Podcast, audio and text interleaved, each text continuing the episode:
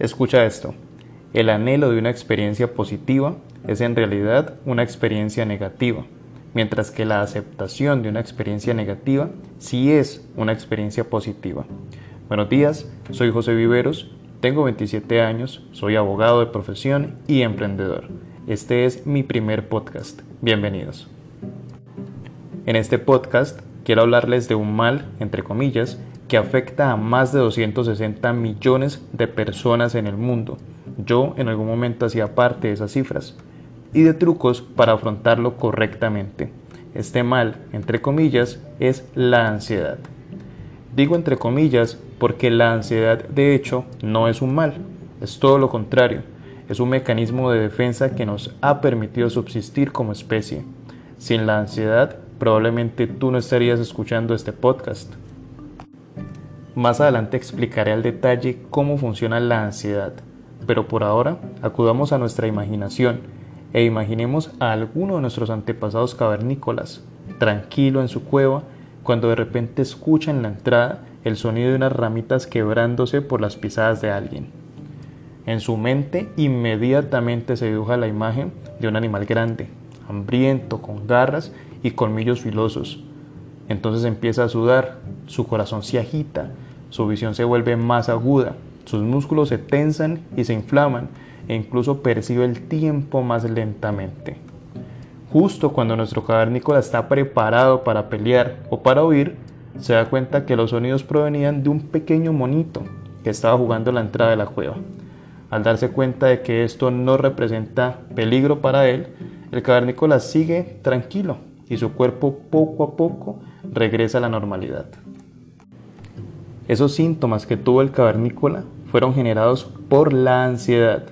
Él no sabía realmente la razón de ese sonido, pero la ansiedad se encargó de colocar en su mente el peor escenario para que su cuerpo, a través de una serie de reacciones químicas, se transformara y pudiera huir o pelear de la manera más apropiada. Pero si de verdad hubiese sido un feroz diente de sable, él hubiese tenido muchas más posibilidades de huir o sobrevivir a una pelea estando en ese estado que lo puso la ansiedad. La ansiedad entonces ha sido una herramienta clave para la conservación de la vida y la supervivencia de nuestra especie.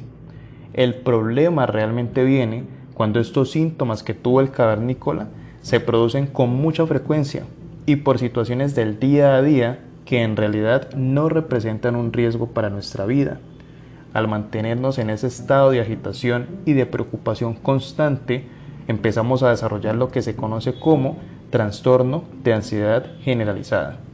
Un problema de orden mental y emocional que sí puede tener consecuencias negativas para el cuerpo, como constantes dolores de cabeza y de ojos, vértigos, mareos, vómitos, molestias en los oídos, tensión arterial alta o baja e incluso problemas de azúcar o de colesterol en la sangre.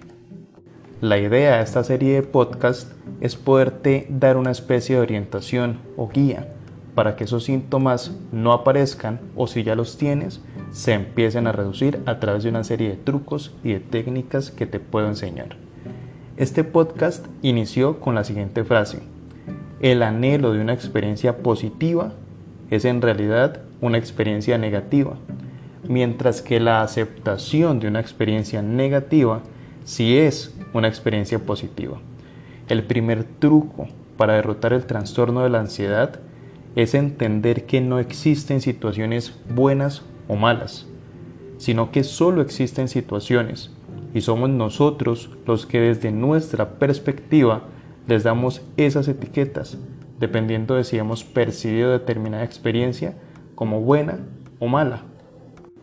Imaginemos por un momento la gran final de un partido de fútbol. Tú estás en el estadio viendo los últimos 15 minutos de la gran final, apoyando con fervor al equipo A.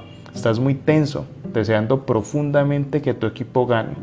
Faltando solo dos minutos para terminar el partido, el equipo B anota un gol que les da la victoria. Tu corazón se empieza a agitar e inmediatamente te inundan sentimientos de enojo, de rabia y de tristeza. Desde una perspectiva objetiva, la situación es una y es exactamente la misma para todo el mundo. El gol del equipo B que les dio el campeonato. Sin embargo, mientras tú estás ofuscado, triste y enojado, los hinchas del equipo B están felices y están celebrando.